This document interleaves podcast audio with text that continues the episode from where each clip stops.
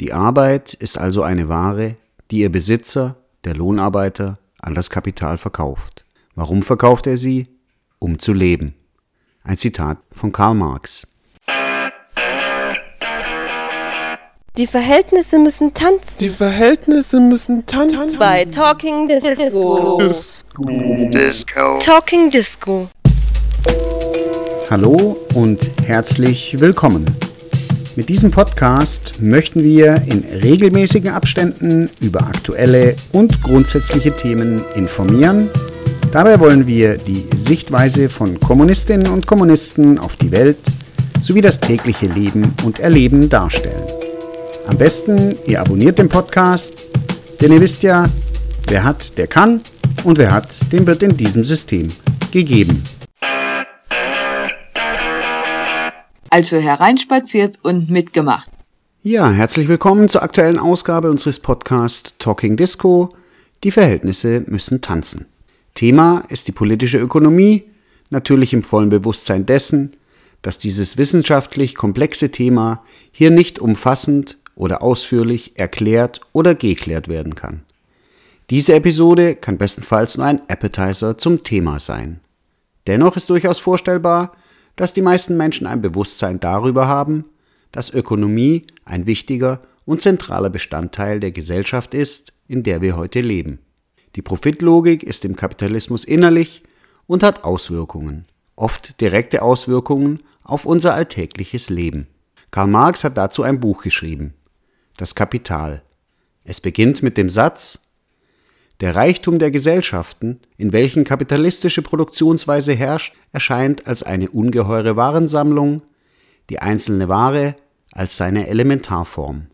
Unsere Untersuchung beginnt daher mit der Analyse der Ware. Zitat Ende. Um der Komplexität etwas entgegenzuwirken oder besser gesagt den Zugang zum Thema Ökonomie zu erleichtern, hat Holger Wendt ein Buch mit dem Titel Politische Ökonomie ein Einstieg für Neugierige, geschrieben. Im Anschluss hört ihr gleich ein Spotlight-Interview mit dem Autor, doch zuvor noch ein etwas längeres Zitat aus dem Vorwort seines Buches. Karl Marx wird viel diskutiert, von den unterschiedlichsten Menschen mit den unterschiedlichsten Intentionen. Zwar wurde sein Werk in den 1990er Jahren von Hinz und Kunz totgesagt, doch Totgesagte leben bekanntlich länger. Der Kapitalismus ist nicht liebenswerter geworden. Spätestens seit der Finanzkrise nach 2007 ist Marx wieder da. Mit dem 150-jährigen Jubiläum des Erscheinens des ersten Kapitalbandes in 2017 und dem 200. Geburtstag seines Autors im Jahr 2018 erreichte das Interesse neue Höhepunkte. Das ist die eine Seite. Die andere ist, dass die Marx-Rezeption reichlich unterschiedlich ausfällt. Manche Leserinnen und Leser stehen seinen Theorien schroff ablehnend gegenüber, von der dutzendliberalen Marx-Feindin bis zum rechtsextremen Verächter des Anführungsstriche Kulturmarxismus. Selbst unter den lobenden Stimmen mischen sich überraschende Töne. Was macht man mit Kommentaren aus verschiedenen Ecken des politischen Spektrums, die Marx zuerst auf den höchsten Sockel stellen, um so dann festzustellen, dass seine Arbeiten in zentralen Bereichen überholt, einseitig, in sich widersprüchlich von Engels verfälscht, ein bloßes Rudiment, weltanschaulich kontaminiert, bloß tastender Versuch und eigentlich reines Stückwerk sind. Wo verläuft die Linie zwischen einer differenzierten Sichtweise und blanker Demagogie? Menschen, die Marx nicht aburteilen, sondern die seine Schriften zunächst einmal zu verstehen versuchen, sind verhältnismäßig selten. Unterschiedliche Lektürebedürfnisse spiegeln sich in unterschiedlichen Marxismus-Einführungen wider. Der Student der Soziologie hat möglicherweise andere Interessen, Fragen und Probleme als die Facharbeiterin. Ebenso unterscheidet sich die politische Herangehensweise von Leser zu Leser.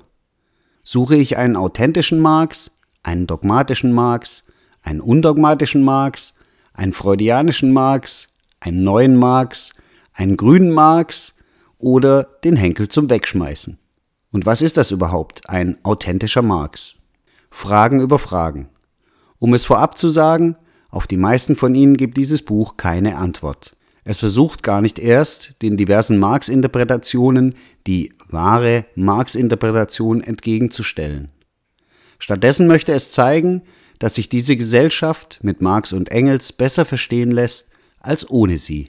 Es ist kein wissenschaftliches Kompendium, aber es versucht, marxistische Grundbegriffe einzuführen.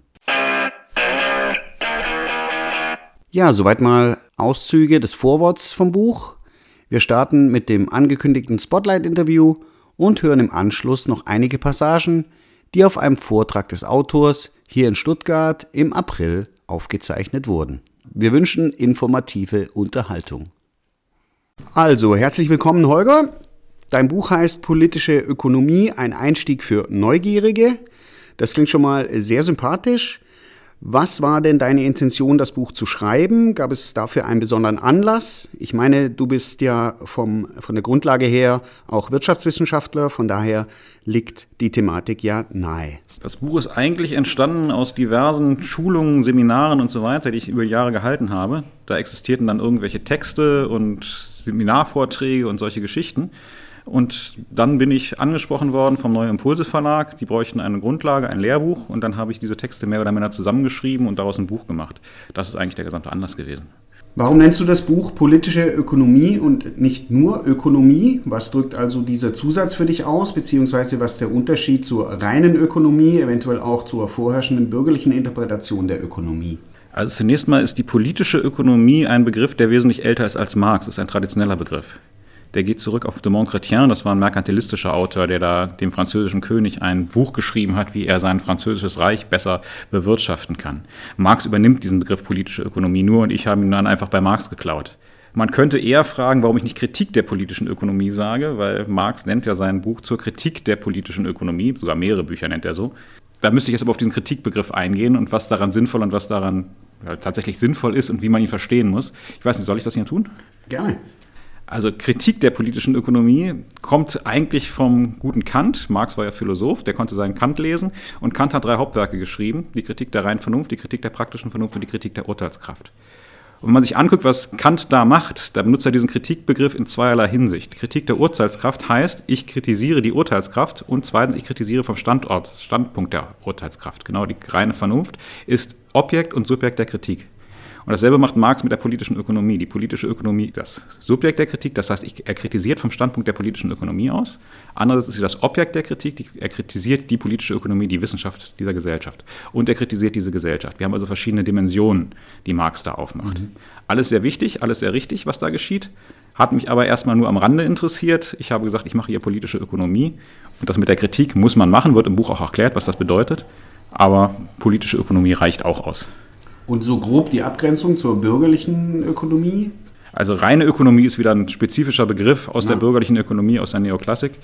Politische Ökonomie heißt nicht, dass es die, wird häufig so diskutiert, ob es die Beziehung zwischen Politik und Ökonomie oder die Beziehung zwischen Gesellschaft und Ökonomie sind oder sowas. Das ist eigentlich nicht so direkt damit gemeint. Ah. Also insofern ist da keine Abgrenzung. Was die bürgerliche Ökonomie macht, macht aber genau diese Dichotomie auf. Das heißt, wir haben tatsächlich die Sphäre der Ökonomie und die Sphäre der Politik, der Moral, der Kultur interessiert uns nicht, das sind andere Sphären. Oder wenn sie gemacht werden, werden sie radikal ökonomisch betrachtet. Das heißt, die Politik, welche Partei wähle ich, was muss ich tun, um bei welcher Partei erfolgreich zu sein, wird danach den Kategorien ihrer Ökonomie behandelt. Das heißt, ich, ob ich bei der SPD mitmache oder bei den Grünen mitmache oder sonst wo, hängt davon ab, nicht was habe ich für politische Ideale und was habe ich für gesellschaftliche Vorstellung von einer Gesellschaft, sondern das hängt dann davon ab, wo kann ich meine Chancen optimieren, dass ich damit Karriere mache und wie muss ich das mhm. tun, damit ich meine Karriere bei dieser Partei besonders erfolgreich machen kann und dadurch, dadurch kann ich dieses politische Geschehen erklären in der Welt. Dasselbe kann ich mit Kultur, dasselbe kann ich mit Kriminalität, dasselbe kann ich mit allem Möglichen machen. Das wäre dann ökonomischer Ansatz von spezifischen Schulen bürgerlichen Denkens aus auf Gesellschaften betrachtet. Das ist aber was völlig anderes als das, was ich in meinem Buch mache. Kommen wir kurz zu ein paar grundlegenden Begriffen, die den Bereich der Ökonomie prägen. Kannst du vielleicht kurz einen Einblick in die Begrifflichkeiten geben? Als da wären zuerst die Begriffe Produktion, Arbeit und Reproduktion. Produktion kommt vom lateinischen producere, heißt sowas wie viel, so viel wie Hervorführung. Also ich führe nützliche Gegenstände aus der Natur hervor. Da ist der Begriff der Arbeit dann schon drin, weil ich führe, wie führe ich nützliche Gegenstände aus der Natur hervor, indem ich arbeite. Als Mensch. Eine Biene macht was anderes, das ist klar, die führt auch was Nützliches hervor, Honig, aber sie tut es nicht intentional, sie tut es nicht zweckgebunden, sie wirkt irgendwie dahin und am Ende kommt Honig raus, ist aber was ganz anderes als menschliche Arbeit. So, also zum Begriff der Produktion gehört im Marxismus immer die Arbeit mit dazu. Reproduktion heißt nicht einfach Wiederherstellung oder hervorführen. Reproduktion heißt wieder hervorführen. Das heißt, der Mensch führt nicht einmal was hervor, ich backe nicht einmal Brötchen, sondern ich tue es immer wieder. Wenn die Brötchen gebacken sind, muss der Bäcker trotzdem dafür sorgen, dass er am nächsten Tag Mehl hat, dass sein Ofen noch wieder sauber ist, dass er sich selber wieder reproduziert hat, das heißt, dass er am nächsten Morgen wieder fit aufsteht und wieder Brötchen backen kann. Dieses Hervorführen, immer in Kreisläufen, ist ein wesentlich komplexerer Prozess als der einfache Backprozess. Und dafür interessiert sich die Ökonomie. Wie schafft es denn der Bäcker, dass, wenn sein Mehl aufgebraucht ist, am nächsten Morgen in entsprechenden Proportionen wieder Mehl da ist? Dann werde ich feststellen, das kann der Bäcker gar nicht alleine. Da braucht der Bäcker den Müller, der das Mehl heranschafft. Das heißt, ich habe schon zwei Kreisläufe, die da passieren. Der Müller braucht jemanden, der seine Mühle baut und so weiter und so fort. Das heißt, ich habe hier viele Kreisläufe innerhalb der Ökonomie, die mich interessieren und die müssen so abgestimmt aufeinander sein, dass es funktioniert. Oder wenn es nicht funktioniert, muss ich erklären können, warum funktioniert es nicht. Warum hat der Bäcker plötzlich Schwierigkeiten, an Mehl heranzukommen beispielsweise. Ein weiteres Begriffsbündnis nennt sich Produktivkräfte, Produktionsverhältnisse und Produktionsweise. Produktivkraft ist die Fähigkeit des Menschen, mittels seiner Arbeit aus der Natur Dinge hervorzuführen. Die ist historisch variabel. Früher habe ich meinetwegen einen Brunnen gebuddelt und dadurch Wasser hervorgeführt aus der Natur, im Gegensatz zum Tier, das einfach aus dem Bach gesoffen hat. Dafür habe ich Arbeit einsetzen müssen. Heute habe ich vielleicht eine Maschine, die das Wasser hervorführt, oder ich habe große Wasserwerke, die mir im industriellen Maßstab Wassermengen aus der Natur hervorführen. Die Arbeit, die reingesteckt wird, wird in, relativ zu der Produktmenge, die gefördert wird, immer kleiner. Für meinen Eimer, den ich rausgezogen habe, habe ich vielleicht fünf Minuten gebraucht. Heute ein Industriearbeiter schafft zwar wesentlich größere Mengen Wasser, er schafft damit seiner Arbeit wesentlich pro Wassereinheit steckt weniger Arbeit drin. Das heißt, die Produktivkraft ist gestiegen, er kann mit weniger Arbeit mehr herstellen. Produktionsverhältnisse sind Verhältnisse, die die Menschen in Bezug auf den Produktionsprozess untereinander eingehen. Das heißt, unser heutiger Industriearbeiter hat normalerweise einen Chef, der vielleicht das Wasserwerk besitzt. Das heißt, er und der Chef stehen in Bezug auf das Wasser zu einem bestimmten Verhältnis. Wenn das Wasser verkauft wird, stehen der, sein Chef, der das Wasser besitzt, der das Wasser abgefüllt hat in Wasserflaschen und der Käufer, der das Wasser kauft, wieder in einem besonderen Verhältnis, nämlich in dem von Verkäufer und, Verkäufer und Verkäufer. Es gibt andere Verhältnisse, sollte unser Arbeiter ein Sklave sein und der Sklavenhalter ist das ein anderes gesellschaftliches Verhältnis, das in Bezug auf den Produktionsprozess besteht. Das sind die Klassenverhältnisse, die sogenannten. Dritter Begriff, Produktionsweise. Produktionsweise ist die Einheit von Produktivkräften und Produktionsverhältnissen. Ich betrachte die Produktionsweise zunächst einmal nach den beiden Seiten getrennt. Ich betrachte die Produktivkräfte auf der einen Seite, also die Fähigkeit des Menschen, mittels seiner Arbeit und mittels entsprechender Technologien nützliche Gegenstände aus der Natur hervorzubringen. Auf der anderen Seite die Produktionsverhältnisse, zum Beispiel die Klassenverhältnisse, das Verhältnis von Sklavenhalter und Sklave, von Kapitalist und Arbeiter und so weiter und so fort. Beides existiert zunächst mal scheinbar unabhängig voneinander. In beiden Fällen holt jemand Wasser aus der Natur hervor, nur ob er es einmal als Sklave tut als, oder als Lohnarbeiter oder als freier sozialistischer Arbeiter oder wie auch immer, ist zunächst mal unabhängig von der technischen Folgen des aus der Natur hervorholens des Wassers. Wir haben also zwei getrennte Sphären. Auf der anderen Seite, wenn ich genauer hingucke, beeinflussen sich die Sphären aber gegenseitig. Beispielsweise kann ich eine moderne hochtechnologische Anlage nicht mit Sklaven bearbeiten lassen. Ein Sklave ist dazu nicht in der Lage oder hat kein Interesse daran, es überhaupt zu tun. Kein moderner Wasserfabrikant wird Sklaven einsetzen für seine Produktion. Auf der anderen Seite können bestimmte Produktionsverhältnisse, also bestimmte Formen der Arbeit, auf die Produktivkräfte positiv wirken. Als die von der Sklaverei zum Feudalismus oder vom Feudalismus zur Lohnarbeit fortgeschritten wurde, kam es insofern zu Steigerung der Technologie, weil Arbeiter plötzlich Interesse hatten an ihren Produkten. Das heißt, wir haben hier einen technischen Fortschritt in dem Zusammenhang. Produktionsverhältnisse können technischen Fortschritt beschleunigen, sie können vermindern. Wenn ich beides zusammen betrachte, Produktivkräfte und Produktionsverhältnisse, habe ich den Überbegriff der Produktionsweise. Der ist wiederum historisch. Kapitalistische Produktionsweise ist was historisch anderes als zum Beispiel die feudalistische Produktionsweise. Stichwort Ausbeutung kommt in deinem Buch ebenfalls vor. Was verstehst du darunter? Unter Ausbeutung würde ich erstmal verstehen die Tatsache, dass ein Mensch sich die Arbeit von jemand anderem ohne Entgelt aneignet. Das kann auf verschiedene Weisen passieren. Es kann passieren, ich nehme die Knute in die Hand und zwinge den anderen für mich zu arbeiten. In der Sklaverei passiert das auf diese relativ normalerweise brutale und einfache Form, die allerdings Grenzen hat, weil der Arbeiter, der von der Knute zur Arbeit getrieben wird, wird bestimmte Produktionsweisen, die für mich vielleicht interessant sind, hochtechnologische Produktionsweisen gar nicht ausführen können oder wollen. Ausbeutung ist aber auch im Lohnarbeitsverhältnis gegeben. Da sieht man es nicht. Ich schließe einen Vertrag ab, lasse den mit meinen Anlagen arbeiten scheinbar ein freies Verhältnis. Er bekommt sein Geld für die Arbeit, die er tut. Ich bekomme die Produkte seiner Arbeit. Man sieht keine Ausbeutung. Wenn ich aber das analysiere, stelle ich trotzdem fest, es passiert was sehr Ähnliches wie in der Sklaverei passiert. Er wird nämlich nur einen Teil seiner Arbeitszeit für sich selber ausgeben. Er wird einen Teil der, der Arbeitszeit produziert er die Werte, die er selber bekommt. Und den anderen Teil arbeitet er wieder für mich. Also Ausbeutung kann unsichtbar sein, wie in der Sklaverei. Da arbeitet der Sklave scheinbar die ganze Zeit für mich.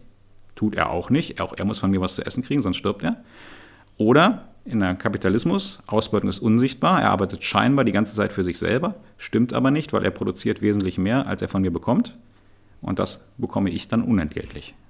Das heißt, er arbeitet trotzdem für dich auch. Er arbeitet trotzdem für mich. Halt.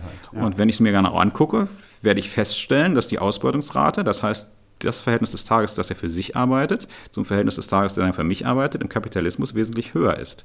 Hier arbeitet er wesentlich länger für mich, als wenn ich Kapitalist wäre, was ja. ich leider nicht bin. wäre ich Kapitalist, würde er wesentlich länger für mich arbeiten als für sich selber. In der Sklaverei sind es vielleicht 50-50 der Zeit. Heute sind es 80-20 oder noch wesentlich größere Quoten. Also Ausbeutungsrate hat nichts damit zu tun, wie elendig es einem geht. Er kann ausgebeutet sein und dabei glücklich. Er kann ausgebeutet sein mit dem SUV durch die Straßen brausen und zweimal im Jahr Urlaub machen. Hat damit nichts zu tun. Frage ist, arbeitet er einen Teil der Zeit regelmäßig für jemand anderen oder tut er es nicht? Im Kapitalismus tut er es. Letzte Frage, nächstes Stichwort Ware. Kannst du kurz auf die Begrifflichkeiten Ware, Gebrauchswert und Tauschwert noch eingehen? Waren sind Gegenstände, die für den Austausch produziert worden sind im Großen und Ganzen. Es gibt Vorformen der Ware, die nicht für den Austausch produziert worden sind. Lassen wir das mal weg. Im Kapitalismus werden die Güter produziert, um ausgetauscht zu werden. Das heißt, Güter werden als Waren produziert. So, Waren lassen sich aufteilen in den sogenannten Doppelcharakter. Das heißt, es gibt auf der einen Seite den Gebrauchswert, auf der anderen Seite den Tauschwert. Gebrauchswert ist die Nützlichkeit der Ware, beziehungsweise das, was der Nützlichkeit zugrunde liegt ein Computer hat Gebrauchswert, weil ich damit ins Internet gucken kann oder weil ich damit Briefe schreiben kann oder sonst was. Das ist der Gebrauchswert des Computers. Der hängt zusammen mit seiner technischen Aufbau, mit dem, was da reingesteckt worden ist an nützlicher, konkret nützlicher Arbeit, um ihn zu produzieren. Auf der anderen Seite hat ein Computer Tauschwert, das heißt, ich kann ihn gegen andere Güter austauschen. Wenn ich, was weiß ich, zehn Fußbälle haben will, kann ich damit kann ich das gegen einen Computer austauschen. Ich kann die 10 Fußbälle aber auch bekommen, indem ich dagegen 200 Wasserflaschen tausche oder 50 Bände Kapital oder sonst irgendwas. Das ist die Wertseite der Geschichte. Die hat nichts mit der konkreten Arbeit zu tun. Die hat nichts damit zu tun, in welcher Form die Arbeit verausgabt worden ist, sondern einfach, ich habe gearbeitet, damit habe ich Werte geschaffen und damit bekomme ich dir etwas dafür. So, der Tauschwert ist das, was ich für den Computer bekomme. Ich bekomme für meinen Computer, sagen wir, 10 Fußbälle.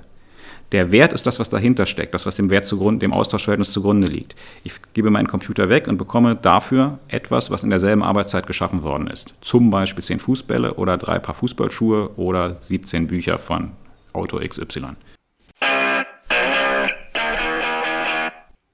Soweit das Kurzinterview mit dem Holger Wendt. Und wie vorher bereits angekündigt, steigen wir jetzt noch ein in ein paar Auszüge, die auf einem Vortrag von ihm mitgeschnitten wurden.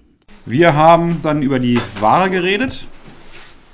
Ein nützliches Ding ist nicht unbedingt eine Ware, ein nützliches Ding ist erstmal ein Gebrauchswert aber es ist noch nicht unbedingt eine Ware. Erst wenn ich das zum Austausch herstelle, wird es zu einer Ware. Heute im Kapitalismus werden die Dinge zum Austausch hergestellt. Es gibt Vorformen von der Ware, die wurden irgendwie hergestellt und dann gerieten dann über Zufälle zum Austausch oder so. Gibt es auch. Wir reden jetzt aber über entweder entwickelte Warenproduktion oder über Kapitalismus. Da werden die Sachen für den Austausch produziert und sind dann eben Waren. Wichtig ist, dass eine Ware nicht ein physisches Ding ist. Dies ist erstmal keine Ware. Selbst wenn es für einen Austausch da wäre, wäre es keine Ware. Sondern es macht die Beziehung der Menschen im Bezug zu diesem Ding, die es zu einer Ware machen. Wenn er mir dieses Ding zum Verkauf anbietet, der Bezug, den wir haben von Verkäufer zu Käufer, macht das Ding zur Ware. Nicht das Ding selber. Wir haben hier diesen Gesellschaft, dieses gesellschaftliche Element im Warenverhältnis mit drin. Eine Ware hat, wie wir festgestellt haben, Doppelcharakter. Einerseits der Gebrauchswert, das kann hier Stimmen aufnehmen und der Tauschwert, ich kann es gegen andere Dinge austauschen. Und dass einen solchen Doppelcharakter hat, haben wir darüber gesprochen, hat bestimmte historische Voraussetzungen. Erstmal, es muss eine arbeitsteilige Produktion geben. Gibt es keine arbeitsteilige Produktion, macht jeder alles für sich selber, gibt es natürlich keine Ware. Zumindest nicht regelmäßig. So, aber das reicht nicht aus. Arbeitsteilig kann auch in einer Familie produziert werden, beispielsweise. Oder in einer Stammesgemeinschaft oder sonst was. Die produzieren auch arbeitsteilig. Was weiß ich, der Bauer pflügt auf dem Acker und die Frau betreut die das Vieh und so weiter. Das ist auch eine arbeitsteilige Produktion. Aber diese Produzenten, die es gibt, teilen sich die Arbeit auf, sind aber nicht unabhängig voneinander. Arbeitsteilige Produktion setzt unabhängige Privatproduzenten voraus. das ist ein ganz wichtiger Punkt. Arbeitsteilige Produktion einerseits unabhängiger Privatproduzenten. Die sind natürlich auch im Kapitalismus oder so nicht unabhängig. Ein Arbeiter, Kapitalisten untereinander stehen in gesellschaftlichen Verhältnissen. Wenn ich Autos produziere, brauche ich jemanden, der mir die Autos abkauft. Zu dem habe ich auch eine Beziehung. Aber die werden dann erst über den Waren, über den Warenzusammenhang hergestellt. Im Gegensatz zu einer vielleicht entwickelten sozialistischen Gesellschaft, ob es da Autos gibt, weiß ich nicht. Aber wenn es da Autos produziert werden, sind die von vornherein für den Gebrauch der Leute bestimmt. Dann haben wir festgestellt, der Marx macht diese alte Gebrauchswert-Tauschwert-Sache nur so halb mit, sondern er sagt letztlich, gut, Tauschwert, vergessen wir mal, gucken, was hinter dem Tauschwert steckt, was ist das, was uns da eigentlich dahinter interessiert und kommt dann zur Kategorie des Wertes. Dass hinter der Tauschwert die Arbeit steckt, wissen wir auch schon vor dem Marx, das wussten auch schon die ökonomischen Klassiker, das wussten vor denen sogar schon andere. Aber diese begriffliche Unterscheidung zwischen Tauschwert und Wert und der Wert ist dann halt die Arbeit, das ist Marx. Und der hat es wiederum so halb zumindest von Hegel. Tauschwert ist die Erscheinung, das, was ich sehe, das, was ich anfassen kann, das sinnlich Wahrnehmbare. Und der Wert dahinter ist das, was dahinter steht, was das sinnlich Wahrnehmbare letztlich hervorruft, reguliert aber was ich nicht selber anfassen kann oder sehen kann oder sonst was. Tauschwert Wert ist eine Ausdrucksform dieser Dichotomie Wesen und Erscheinung. Wert.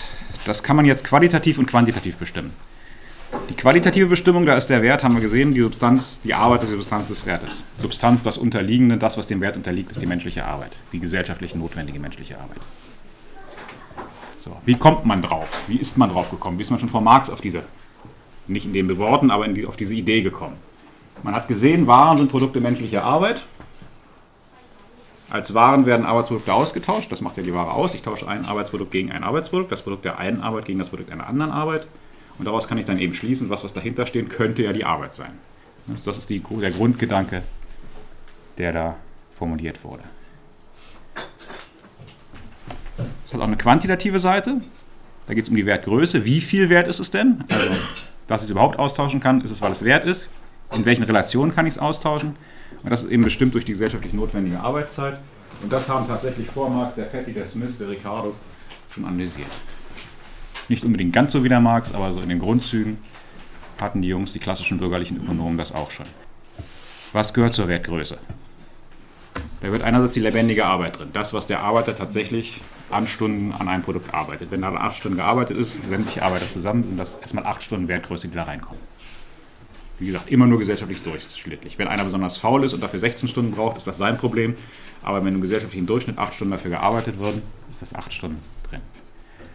Dann muss ich berücksichtigen die Rohstoffe, ich muss berücksichtigen die Vorprodukte, muss berücksichtigen die Werkzeuge, und ich muss natürlich berücksichtigen die Maschinerie und die Baulichkeiten und so weiter, was da alles abgeschrieben wird. Abschreibung ist der Begriff der Betriebswirtschaftslehre, aber das ist ungefähr der Gedanke, der dahinter ist. Nicht eins zu eins, Abschreibung kann ich linear und was weiß ich, in verschiedenen Formen, das hat damit nichts zu tun. Aber die Idee, dass sich eine Maschine stückchenweise auf das Produkt überträgt, den Wert, der ist bei Marx drin, wie bei, bei den Betriebswirten drin. Gut. Ich hatte es gesagt, es geht um Durchschnittsbedingungen, das ist das eine. Und das Zweite, es geht um den Stand der Produktivkraftentwicklung. So, wenn ich weiß, mein Videorekorder ist 8 Stunden wert, dann ist er die 8 Stunden heute wert. Nächste Woche kann er weniger wert sein, weil die gesellschaftlichen Durchschnittsbedingungen, es neue Maschinen gibt und so weiter, die mir erlauben oder den Arbeitern erlauben, diesen Videorekorder schneller zu produzieren. Wenn ich ein Produkt in einer kürzeren Zeit herstellen kann, ist weniger Wert drin. Wenn es im gesellschaftlichen Durchschnitt funktioniert, dann sinkt der gesellschaftliche Durchschnittswert dieses Produktes.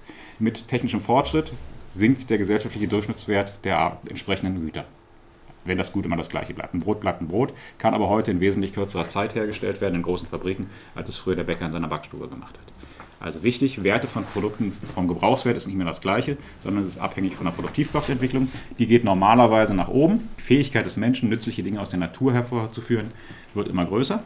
Mit einer gegebenen Menge Arbeit kann ich immer mehr hervorführen. Darum wird der, Produkt, der Wert des einzelnen Produktes entsprechend kleiner. Ne, je höher das Niveau der Produktivkräfte, desto geringer der Wert der einzelnen Ware. Vielen Dank für die Aufmerksamkeit. Gehabt euch wohl und wie immer nicht unterkriegen lassen. Die Verhältnisse müssen tanzen. Die Verhältnisse müssen tanzen. Bei Talking Disco. Disco. Talking Disco.